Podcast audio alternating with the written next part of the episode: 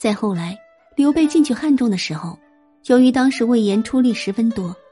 而且刘备眼看得出他对于自己政权的上心，这种忠心不二的人才，刘备对他深信不疑，并且将汉中大权交由他来掌管。但是，正是刘备安排人选的时候，很多人都安排张飞来留守，因为当时刘备守荆州这一件事情安排的人正是自己的兄弟关羽去把守，汉中怎么也应该轮到张飞来留守了吧？但是当时刘备却执意要魏延来留守此地，我们不知道当时刘备出于何种考虑，要安排魏延这一举动，但是我们却可以从中看出，魏延一定是身上有一个闪光点。令刘备十分看重。魏延被诸葛亮说，怕他会在自己实力变大的时候背叛自己。但是通过魏延一系列行为来看，其实他一直在维护蜀汉政权，所以我们也不能盖棺定论，他就一定会叛变。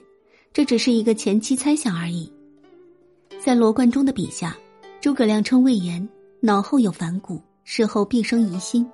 而在历史现实中，诸葛亮临死时也要避开魏延。相传诸葛亮知道自己死后军心不稳，为了保存蜀国兵力，他把费祎、杨仪两位大将招到了墓中开会，明确撤退的政策。这次会议中，唯独没有叫大将魏延。一向以智慧著称的诸葛孔明，为什么对他有这么大的偏见，始终不肯放心他呢？原因有三：